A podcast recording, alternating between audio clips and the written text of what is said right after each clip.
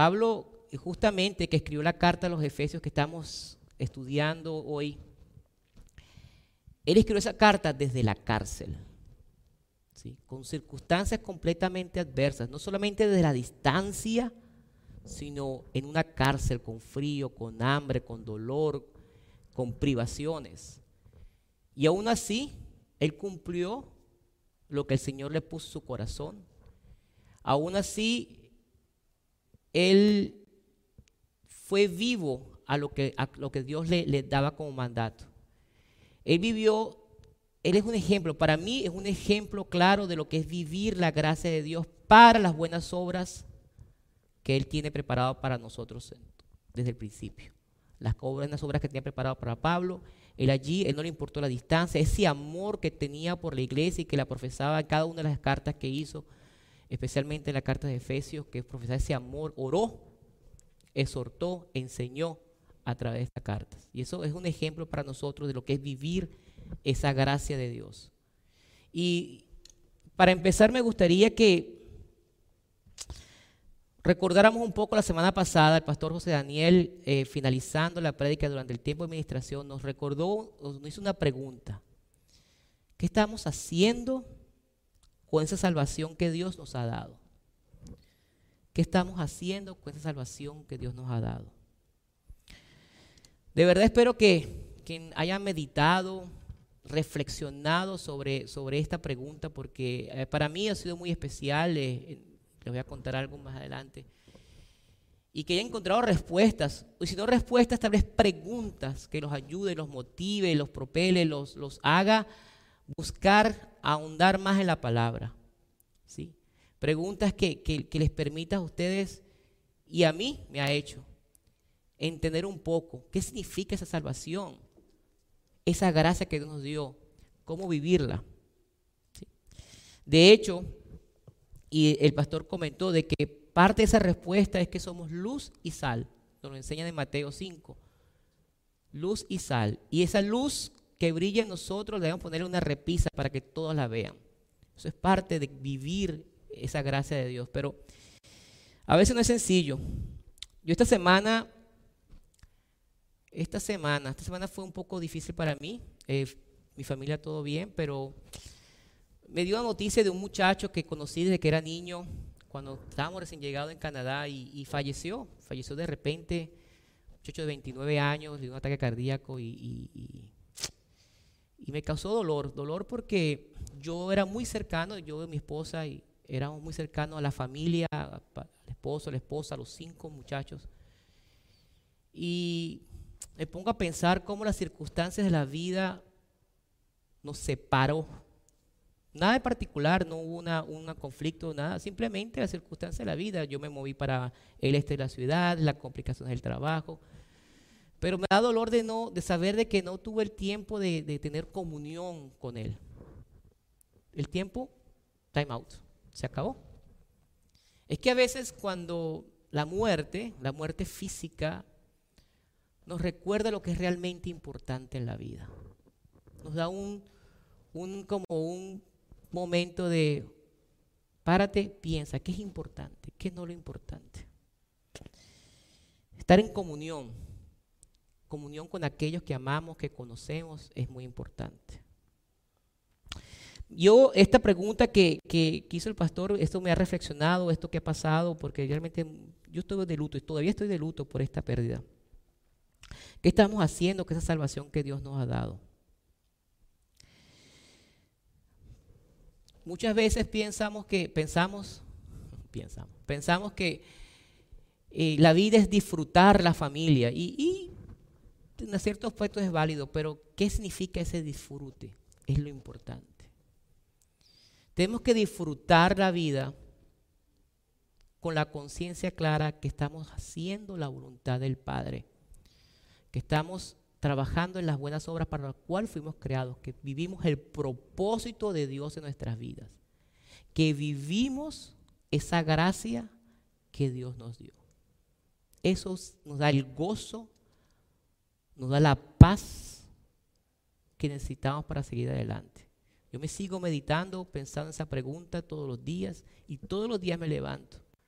¿Qué voy a hacer hoy con la gracia que Dios me dio? ¿Cómo la voy a vivir plenamente? Seguimos estudiando la carta a los Efesios. Eh, seguimos en el capítulo 2. En el capítulo 2 se expone la gracia de Dios, se explica, se nos, se nos pone en, una manera clara y concisa, porque es que es muy importante. Si no tenemos un concepto claro, si no tenemos entendimiento profundo, si no es algo que, que conocemos como, como respiramos, algo que es, que es parte íntegra de nuestra vida, entender lo que es la gracia de Dios. Se nos hace muy difícil conllevar esta vida de, que llamamos cristiano, de cristiano. Porque es parte, es lo que nos hace ser cristianos. Al recibir esa gracia, conocemos a Cristo, nos da salvación, se perdonan nuestros pecados y, llevamos esta vida. Y es que este, este entendimiento es lo que va a hacer que nuestra fe crezca. Es lo que va a hacer que entendamos, podamos discernir la palabra de Dios claramente. Porque es que en la palabra de Dios nos dice y nos habla del amor de Dios. Desde Génesis hasta Apocalipsis. El amor de Dios. La voluntad de Dios. Una voluntad que no es otra que vivamos en su gracia. Oremos. Señor Padre, gracias por esta tarde, por este día donde tu familia, tu iglesia, tu cuerpo, Señor, unidos a través de la tecnología, pero unidos a través del Espíritu Santo realmente. Estamos en comunión para escuchar tu palabra, para dejarnos exhortar, para dejarnos transformar, para dejar edificarnos, Señor. Una palabra que es viva, una palabra que salva, una palabra que, que mueve los corazones, las mentes, Señor. Padre Santo, te pido por cada una de las familias que están escuchando el día de hoy esto que tú has traído para, para nosotros, Señor que lo has puesto en mi corazón, así como dijo Pastor José Daniel hace días, semanas, que me has este, mostrado, Señor, me has enseñado y, deseas que hable de eso que he aprendido, Señor. Gracias, Cristo Jesús, por este tiempo y, lo ponemos en tus manos, Señor. Que sea tu, tu poder y tu amor que restaure cada uno de los corazones de los que estamos en este momento escuchándote. En tu santo nombre, Cristo Jesús. Amén. Como les dije, seguimos en la carta de los Efesios. Vamos a leer Efesios capítulo 2, versículos 17 al 22. Yo voy a leer de la nueva traducción viviente. Por favor, este, tome, párese si levántese de sus asientos, de su silla. Vamos a leer la palabra, así como, como dijo y nos, estuvo ministeriando Jorge, porque Él es digno. Él es digno de la alabanza, Él es digno de oración. Cuando hablamos su palabra e, es, ese, tiempo de reverencia. Es simplemente eso, es una forma nuestra de reverenciar al Señor. Entonces, Efesios 2, versículos 17 al 22, nueva traducción viviente. Él vino y proclamó paz a ustedes, los que estaban lejos, y paz a los que estaban cerca. Pues por medio de Él tenemos acceso al Padre por un mismo espíritu.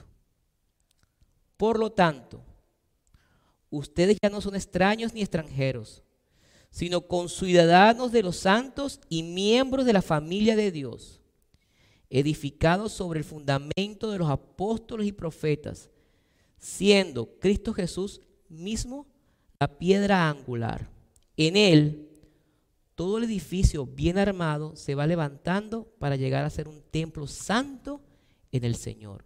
En él también ustedes son edificados juntamente para ser morada de Dios por su Espíritu. Palabra de Dios. Bueno, vamos a, analizar verso por verso esto que hemos leído y qué es lo que el Señor nos, está enseñando en el día de hoy, en el día de hoy con respecto a esto. Vamos a leer Efesios 17 y 18, vamos a, a estudiar esos dos versos primeramente. Dice, Él vino y proclamó paz a ustedes que estaban lejos y paz a los que estaban cerca, pues por medio de Él tenemos acceso al Padre por un mismo espíritu. Lo primero que me gustaría resaltar, y no solamente en este pasaje, sino que en este capítulo completo, en todo Efesios y, en casi toda la Biblia, por, por no decir toda la Biblia, es que Dios no solamente nos habla a cada uno de nosotros como individuos, sino nos habla como iglesia. Por eso es que vemos que habla en plural. Dice ustedes. Y muchas veces vamos a escuchar eso y vamos a ver, y lo sumimos, y está bien que cuando lo leamos lo sumimos para nuestra persona, pero tenemos que dar la dimensión, la perspectiva de que somos parte, miembros de una iglesia. Y también nos habla de esa perspectiva cuando leamos la palabra de Dios. Entonces Jesús vino y proclamó paz a todos. Eso es lo que quiere decir con los que estaban cerca y con los que estaban lejos. No solamente fue a los judíos a los que proclamó, porque es los que estaban allí cerca. No solamente a, Israel disperso en el mundo, sino también a los gentiles. A todos nos proclamó la paz. Y así empieza este versículo diciendo que es no proclamó la paz. Ahora, ¿qué significa proclamar? Proclamar es anunciar públicamente. De hecho, también significa cuando un rey hacía un dictamen, hacía una, una, nueva ley, se proclamaba, iban las personas, el mensajero iba y proclamaba, porque no existía el internet, no existía nada de eso, entonces el mensajero iba y proclamaba públicamente esa sentencia, esa nueva ley, ese dictamen del rey. Y era Jesús el que estaba proclamando esta paz para todos. Paz es lo que el Señor nos está dando en nuestro corazón. Paz es lo que sentimos cuando vivimos esa gracia de Dios. Pero fíjense que después viene el, versículo 18, por eso lo puse juntos. Dice, pues por medio de Él tenemos acceso al Padre en un mismo espíritu. La palabra pues le podemos poner como porque por medio de Él tenemos acceso al, mismo Espíritu. Esto que estaba antes, esa paz que proclamó a los que estaban lejos y estaban cerca, es porque por medio de Él, de Jesucristo, tenemos acceso al Padre por mismo Espíritu. Entonces esa paz que vamos a vivir en nuestra vida es porque ese acceso, porque tenemos esa relación directa con el Padre que antes no se tenía. Esa ese acceso que viene una vez que somos salvos, que conocemos a Cristo Jesús, una vez que recibimos la gracia de Dios, se nos abre esa cortina y se nos permite acceder directamente, alabar a Dios, orarle a Dios, adorarlo como individuos y como iglesia, como hicimos hoy, como ya hemos hecho esta tarde, como hemos hecho eh, todos los domingos. ¿sí? ¿Por qué? porque recibimos esa gracia de Dios. La paz que Cristo proclamó fue para nosotros. Y tenemos acceso al Padre por medio de un mismo espíritu. No es por el espíritu individual de cada persona. Es por el mismo espíritu de Dios, el Espíritu Santo como lo conocemos. Que es el mismo y único en cada uno de nosotros. Ahí comenzamos a ver cómo se habla de la unidad de la iglesia. Una unidad que viene a través de la unión con Cristo, a través de la unión del Espíritu Santo. Y, y eso es lo que nos va llevando y nos va llevando a que juntos caminemos y juntos declaremos y proclamemos esa paz. Así como Jesús la proclamó cuando estaba vivo, nosotros como ese reflejo de Cristo, debemos proclamar esa paz para aquellos que no conocen al Señor. Proclamándote a través de que tengan acceso al Padre igual que lo tenemos nosotros. Declarando, testificando que somos hijos de Dios. Lo cómo Él ha transformado nuestras vidas, para que ellos también tengan esa revelación, ese entendimiento, ese conocimiento y crean, reciban la gracia de Dios y puedan vivir esa paz que es maravillosa. Efesios 2.19 nos dice, por lo tanto, ustedes ya no son extraños ni extranjeros, sino conciudadanos de los santos y miembros de la familia de Dios. Wow. Qué bendición. Qué simplemente qué bendición. De hecho, este pasaje es el que da el título a la prédica de hoy. El título es Dios nos dio su gracia para ser iglesia. Dios nos dio su gracia para ser su iglesia. Fíjense que este versículo comienza con la palabra por lo tanto. ¿Qué significa? Que Pablo lo que escribió después de ese por lo tanto es el resultado de lo que habló anteriormente. ¿Y qué fue lo que dijo anteriormente? Que teníamos acceso al Padre por medio de un mismo espíritu. Del mismo espíritu de Dios. Entonces, es, ya dijimos que esa era la gracia. Cuando tenemos acceso, tenemos la gracia de Dios. Por lo tanto, ya no somos extraños ni extranjeros. Somos conciudadanos de los santos y miembros de la familia de Dios. Tenemos una relación por ser padre con el Padre por su espíritu. Hermanos, no somos llevados llamados a vivir esta cristianidad solos, en silos, en, individualidad. Mucho se predica y se dice que tenemos una relación personal, que es muy cierta. Pero esa relación personal es para poder conocerlo a Él, para poder recibir esa gracia. Pero el Señor nos llama a vivir en comunión. ¿Por qué? Porque somos conciudadanos del reino. ¿Por qué? Porque como dice, somos miembros de la familia de Dios. Entonces esa gracia que se nos da es para que vivamos en esa comunión con cada uno de los miembros de la iglesia. Fíjense que dice, somos parte de este cuerpo, ¿sí? Somos parte de este reino. Hemos dicho, somos parte del cuerpo de Dios. Y, y Efesios 2, 1, 23 dice, y este cuerpo su iglesia, es la plenitud de aquel que lo llena todo por completo. Y este cuerpo, nosotros, juntos, unidos por Cristo, somos la plenitud de aquel que lo llena todo por completo. Aquel que llena todo por completo es Jesucristo. Entonces nosotros como iglesia somos la plenitud de Dios. Imagínense la importancia de la iglesia, que es mucho más que el individuo. Hay un axioma en sistema, yo soy ingeniero de sistema, que dice que el sistema es mayor que la suma de cada una de sus partes. La iglesia, el cuerpo de Dios, es mucho más que la suma de cada una de las capacidades de los miembros de su iglesia. ¿Por qué? Porque está Dios en el medio de nosotros. Está el Dios el que trabaja, el que labora, el que nos mueve. Es mucho más. Por eso es que dice la palabra, este cuerpo es la plenitud de aquel que lo llena todo por completo. En Efesios 1 aprendimos que cuál fue nuestra identidad en Cristo. No sé si se acuerdan, si no, por favor, los invito a que lo chequen ahí como es el pastor que está en, el, la, página, a través del, YouTube, a través de, de, las aplicaciones. Pero Efesios 1 nos habla, al principio, nos habla de esa identidad que tenemos en Cristo. Una identidad que nos dice que somos que bendecidos de toda bendición celestial. Somos coherederos en Cristo. Somos perdonados. Somos redimidos.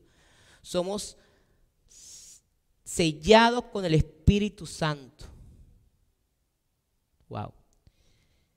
Eso somos en Cristo Jesús. Y esa identidad se da cuando la gracia se nos da, no antes. Tenemos que estar en Cristo para tener esa identidad. Es nuestra identidad en Cristo Jesús.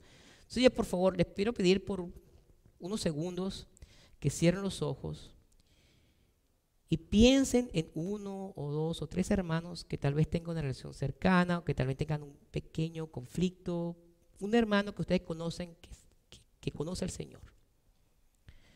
Vean su rostro por un momento. Ese hermano también es perdonado, redimido, es sellado por el Espíritu Santo, es coheredero de Cristo Jesús. Ese hermano está unido a mí, a usted, al pastor, al equipo de música, a cada uno de nosotros por Cristo Jesús. Porque lo que nos separa es la carne, nuestras luchas, nuestros miedos, nuestras caídas. Pero lo que nos une es Cristo Jesús.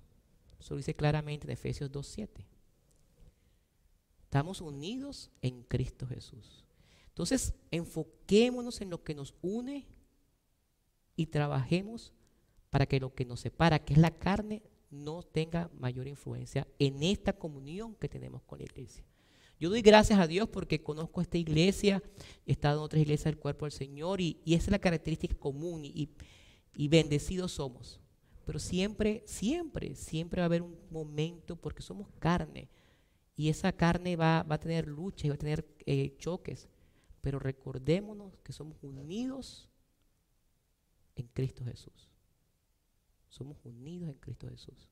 Ahora bien, pensemos ahora en alguien que creamos que no conoce de Dios, que no conoce a Cristo todavía. Esa persona que en tu mente puede llegar a creer en Cristo Jesús en algún momento. Y cuando cree en Cristo Jesús se vuelve parte de su iglesia, se vuelve parte de su cuerpo, se une a nosotros igualmente se vuelve también mi redimido, se vuelve también coheredero, sellado por el Espíritu Santo, bendecido, toda bendición celestial.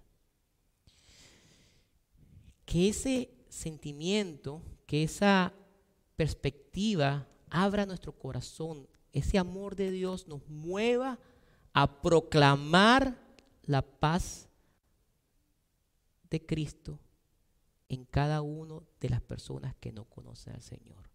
¿Para qué? Para que el Señor se revele en sus vidas y puedan creer.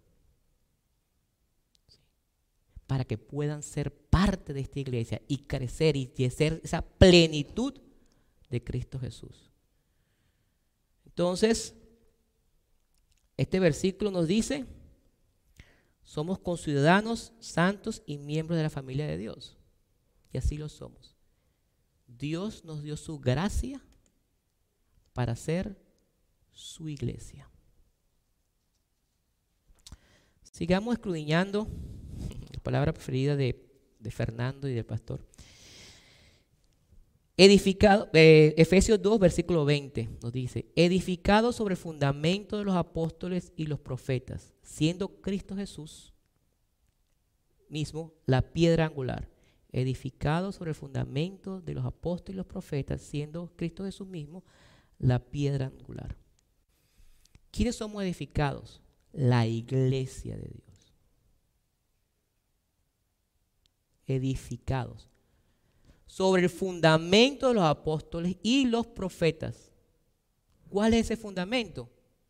La fe, pero no cualquier fe. No la fe en un templo, no la fe en, en una religión, no la fe en un versículo, no. La fe en Cristo Jesús, la fe en el poder sanador, redentor de Jesús, transformador de Cristo Jesús. Y fíjense que habla de los apóstoles y profetas, porque aquí hay pastor, eh, pastor, el apóstol Pablo nos está hablando de la unidad de su iglesia. En aquel momento, la iglesia de Éfeso estaba constituida por judíos y gentiles. Y los judíos como tal conocían lo que hablaron los profetas. ¿Y qué hablaron los profetas? ¿Qué habló Isaías? ¿Qué habló Zacarías? ¿Qué habló? Ellos hablaron del Mesías, del Cristo. A ellos se les reveló el Cristo y ellos escribieron lo que había de venir. A los apóstoles Jesús mismo se les reveló y en esa revelación ellos creyeron y fueron transformados y se la gracia del Señor. Tal vez para comprender un poco más este concepto de, del creer, me gustaría que revisáramos Mateo 16, versículo 15 al 18. Abran su Biblia porque vamos a leerlo, porque este, estos, estos tres versos son sumamente importantes para comprender cómo recibimos la gracia de Dios, cómo podemos llegar a creer con ese fundamento de los apóstoles, qué significa esa piedra angular que en Cristo Jesús. Mateo 16, 15 al 18. Yo creo que esta es la presentación. Antes de leerlo, básicamente Jesús tenía un toma directo con, los, con, los, con algunos fariseos. Después él va con sus discípulos en la intimidad y les pregunta, ¿y ustedes qué dicen por allí? ¿Quiénes soy yo? Bueno, dicen que usted es un profeta, que es, que es este, una persona santa, pero les dice a sus apóstoles, a sus apóstoles, le dice lo siguiente, ¿y ustedes? ¿Quién dice que soy yo? Tú eres el Cristo, el Hijo del Dios viviente, afirmó Simón Pedro. Dichoso tú, Simón, hijo de Jonás, le dijo Jesús, porque eso no te lo reveló ningún mortal, sino mi Padre que está en el cielo. Yo te digo que tú eres Pedro, y sobre esta piedra edificaré mi iglesia, y las puertas del reino de la muerte no prevalecerán sobre contra ella. Entonces, ¿cuál es la piedra sobre la cual Jesús edificará su iglesia? Que Jesús es el Hijo de Dios. Esa es la piedra angular. Cuando creemos plenamente, sin duda en nuestros corazones, que Jesús es el Hijo del Dios viviente. Allí pasa algo maravilloso. Hay una transformación de nuestros corazones. Se genera una convicción. Somos convictos de nuestros pecados. Profesamos nuestros pecados y se nos son perdonados. A nosotros se nos ha enseñado de que la gracia está para todos, pero tenemos que aceptarla. Pues yo les digo, si acuerdo a esto, primero tiene que ser revelada por el Padre. Y en esa revelación, cuando la creemos y cuando declaramos, sí, tú eres el Hijo del Dios viviente, allí es cuando la gracia entra en nuestra vida. Y no hay duda, no hay duda. Entonces, esa, esa, yo en lo personal José Prato. Yo desde muy pequeño tuve, eh, me hablaron de Cristo. Eh, yo asistía a la iglesia, iglesia católica, pero yo, vamos a decir, yo era devoto, yo escuchaba, me encantaba escuchar de la palabra. Pero yo no conocía al Señor. De hecho, yo recibí milagro de sanación. ¿Sí? Milagro de sanación. Y todavía aún no, no, no recibí esa gracia. No fue hasta el momento cuando Jesús mismo me preguntó, ¿y quién soy yo? Y yo fui capaz de responder con, sin duda alguna en mi corazón que tú eres el Hijo de Dios viviente, que tú moriste en la cruz por, por mis pecados, que resucitaste para darme vida eterna. En ese momento es cuando recibí esa gracia de Dios, y esa seguridad en la gracia de Dios, esa seguridad en mi salvación, es lo que me permite decir que no hay nada, ni en lo alto, ni en lo bajo, ni en lo profundo, ni en lo ancho de esta tierra. No hay nada, ni en huestes celestiales, ni nada creado que me pueda separar del amor de Dios en Cristo Jesús, según Romanos 8:36. Esa es una verdad en mi vida. Esa seguridad es lo que me va a permitir a mí vivir plenamente la gracia de Dios. Y esa seguridad es la que me permite decir, Señor, tú eres la piedra angular y yo pertenezco a tu iglesia. Yo soy edificado para adorarte, para alabarte, para servirte. Para terminar, vamos con Efesios 2, versículos 21 y 22. El Señor dice, en él todo el edificio bien armado se va levantando para llegar a ser un templo santo en el Señor. En él también ustedes son edificados juntamente para ser morada de Dios por su Espíritu. Fíjense que aquí me gustaría comentar lo siguiente. Primeramente, Pablo completa esta revelación de nuestra vida confirmando que la santificación es un proceso.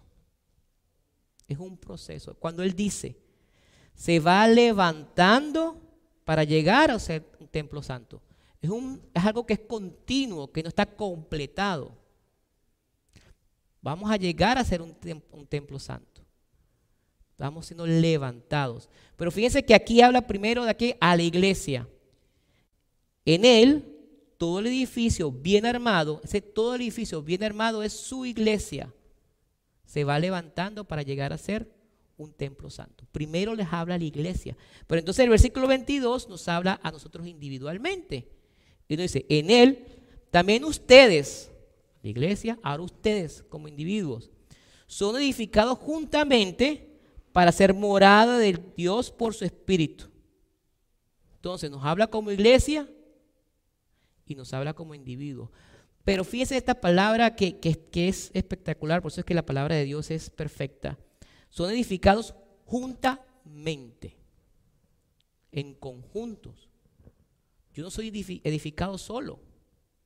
Yo no puedo crecer si no es con el cuerpo de Cristo, que juntos nos edificamos. Y juntos somos ese edificio bien armado. Entonces el Señor nos trabaja, nos transforma a mí como individuo, pero lo tengo que hacer en conjunto con su iglesia, en conjunto con mis hermanos, en conjunto con la enseñanza. ¿Por qué? Porque juntos vamos a aprender de nuestras propias fallas. Juntos vamos a aprender nuestras necesidades. Porque cuando estamos creciendo juntos, cuando nos estamos edificando juntos, nos permitimos interceder el uno por nosotros. Nos permitimos respetarnos. Nos permitimos eh, que en, tener empatía, tener misericordia, tener compasión el uno por el otro. ¿Sí? ¿Se acuerda que hace rato yo les mencioné de que es mi carne la que me separa de mi hermano, pero yo soy unido en Cristo Jesús? El pastor José Daniel, al principio de, de cuando comenzó a hablar del libro de Efesios, él mencionó algo muy interesante. Él dijo que somos llamados a convivir en un mismo pensar y en un mismo sentir. Somos llamados a convivir en un mismo pensar y en un mismo sentir. Somos personas distintas, somos carnes distintas, pero estamos unidos en Cristo Jesús. Y esa unión en Cristo Jesús es el que nos va a dar ese mismo pensar y ese mismo vivir. Ese mismo pensar. Entonces, juntos crecemos. Juntos vamos a, formar esa iglesia. No solo, no en un grupito, juntos. Juntos de la mano tenemos que dar la mano al que está caído, el que se está saliendo de la comunión de Dios. Sigue, esa persona sigue junto con, con Cristo, pero tal vez no está en comunión con el Señor. Y juntos lo llamamos, lo traemos de vuelta, porque nos necesitamos. Muchas veces la gente piensa, no, porque Dios tiene que venir y, hacer algo extraordinario. Lo extraordinario viene con su iglesia. Es su iglesia el que pone la mano. Es su iglesia que camina contigo. Es su iglesia la que juntos oramos. Los martes de intercesión, los martes, esa oración corporativa es hermosa. Porque aprendemos qué es lo que nos está doliendo. Qué es lo que nos está sucediendo. Y juntos nos ponemos, nos compenetramos, tenemos esa compasión y el amor de Dios crece en nosotros por cada uno de sus hermanos. Y allí es que su iglesia se forma, se edifica, tal como dice la palabra. Y así somos edificados juntamente. Dios nos dio su gracia para hacer su iglesia. No hay duda. Dos cosas que me gustaría rescatar de lo que estudiamos en estos versículos. Vivir la gracia de Dios es vivir nuestra identidad en Cristo. Vivir la gracia de Dios es vivir nuestra identidad en Cristo. Reconocer esas bendiciones y dones que se nos ha dado. Vivir plenamente el reconocimiento de que somos bendecidos, somos perdonados, somos coherederos, somos sellados con el Espíritu Santo. Nos va a permitir vivir su gracia. Ese entendimiento de Efesios 1. Yo les invito a que lean, si no quieren ver la prédica, no importa, lean otra vez Efesios 1, del 1 al 14. Medítenlo constantemente. Yo lo hago en lo personal. Para mí ese es uno de los,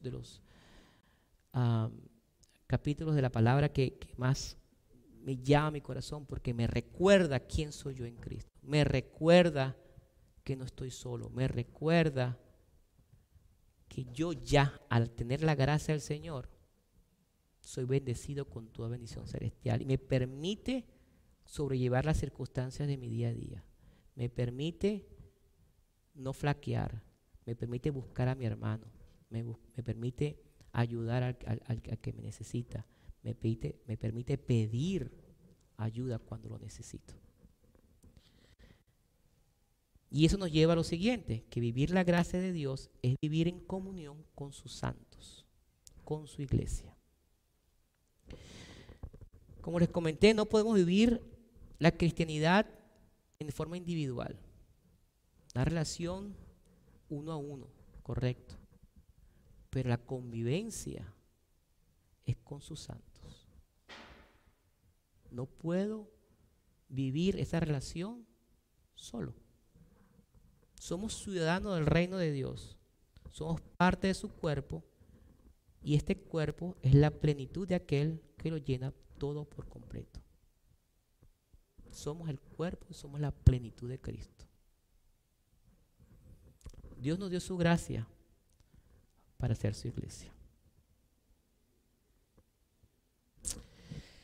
Vamos a tomar un tiempo para meditar esto, lo que el Señor nos ha hablado en su palabra el día de hoy, en lo que significa si que ya recibimos esa bendición.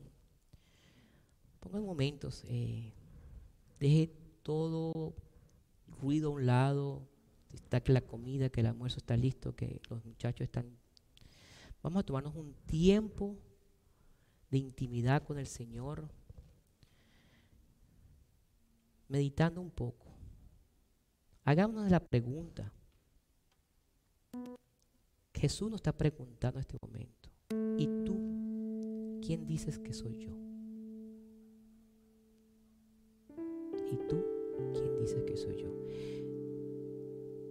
Es mi plegaria, es mi oración como, como su hijo que tú también tengas esa seguridad plena de responder. Tú eres el hijo del Dios vivo. Que haya vivido esa revelación del Padre. Y en esa revelación tengas la convicción plena de que recibiste la gracia de Dios.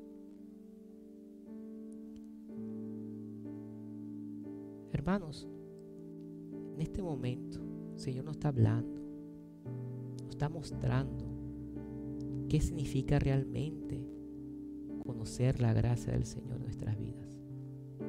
¿Para qué el Señor nos da su gracia? No es un regalo para mí solamente. Es un regalo que me permite ser su iglesia. Es un regalo que me permite hablar a otros con firmeza, con seguridad, sin duda alguna, quién es Cristo. Es un regalo que me permite reflejar a Cristo en otro, testificarle a través de las obras para las cuales fui creado. Es un regalo que me permite vivir una vida con propósito. Primero para adorarlo a Él. Y segundo, para convivir con los santos de su iglesia. Porque pertenecemos, somos miembros de su familia, pertenecemos a un mismo cuerpo.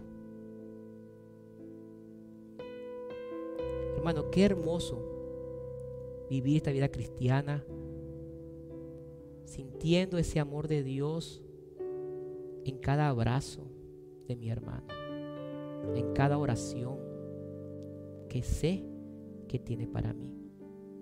Cuando me pregunta cómo estás, cómo puedo servirte, en qué puedo ayudarte, ¿estás bien? ¿Cómo puedo orar por ti? Hace poco mi familia, tú, sufrimos todos de COVID, los cuatro, mi esposa, mis dos hijos. Gracias a Dios fue algo leve, pero sentimos el amor de esta iglesia que nos cuidó, que nos, nos estaban pendientes diariamente, no solamente de nuestra necesidad física, sino de nuestra, nuestra, necesidad espiritual. Asegurarse de que no, no estuviéramos caídos en ánimo Diariamente alguien me llamaba, me mandaba un mensaje de aliento, de, pero sobre todo de mostrando el amor de Dios. Eso es iglesia. Eso es vivir la gracia de Dios. Estoy muy agradecido con el Señor que me ha permitido. Yo lo he vivido en otras iglesias, pero acá ha sido especial para mí. Muy especial. Tal vez porque por primera vez he podido vivir el amor de Dios en, mi idioma, conversando, hablando, escuchando en el idioma que habla Dios, que es el español. Al menos para mí. Y, y así es para ti, hermano. Así es para ti, hermana. Estamos juntos en este caminar. La carne, las circunstancias, va a querer separarnos de la comunión que tenemos con Cristo Jesús. Pero no hay nada, no hay nada creado que nos pueda separar del amor de Cristo, del amor de Dios en Cristo Jesús. Estamos unidos en Él. Él es la razón por la cual compartimos diariamente es, lo que nos motiva a seguir adelante, a, a buscar prosperidad, pero una prosperidad no de dinero, una prosperidad de paz y gozo en nuestros corazones. Y de verdad, algo que me llena de gozo en mi corazón es cuando alguien confirma y afirma, yo conozco al Señor. Señor se me reveló. Le creo a Él porque en ese momento no solamente es su iglesia, es el, todos los ángeles del cielo celebran cuando la gracia de Dios es recibida por un nuevo hermano, un nuevo miembro de su iglesia. Hay celebración en el cielo. Así debe haber celebración en la tierra, como cantó Jorge temprano. Hay fiesta. Fiesta donde le alabamos, porque Él es digno Hermanos, estamos acá para caminar en familia. Hemos recibido esta gracia para hacer su iglesia, vivir en su iglesia, crecer juntos, ser edificados conjuntamente, como dice su palabra. Regocijémonos en eso. No nos apartemos nunca de nuestros hermanos. Levantemos siempre nuestros corazones para poder perdonar, para poder sentir compasión, para poder consolar, para poder alentar, para poder exhortar cuando sea necesario, en amor, en el amor de Cristo, porque eso es lo que nos une. nos unes a cada uno de nosotros. Gracias Señor. Gracias porque por tu infinita misericordia mandaste a tu único Hijo la muerte en cruz para que todo el que cree en Él no perezca, sino que tenga vida eterna. Hermanos, acuérdense que una vez estábamos muertos, pero alguien proclamó la paz de Jesús a nuestras vidas. El Padre se reveló en nuestros corazones y tuvimos vida eterna. Tomamos del agua viva de Cristo Jesús. Hay muchos que están caminando pero están muertos. Seamos iglesia. Vivamos esta gracia proclamando esa paz de Cristo en sus vidas. Con amor, con respeto, con misericordia, con empatía. Porque no es sencillo. No es sencillo vivir en la oscuridad, engañados. Tengamos paciencia, entendimiento para ellos. Oremos diariamente por eso, para que el Señor se les revele en sus vidas, así como se les reveló a Pablo cuando iba persiguiendo su iglesia. Así como se le reveló el Padre a Pedro, declarando, tú eres el Hijo gracia de Dios es para todos, para los que están cerca y los que están lejos.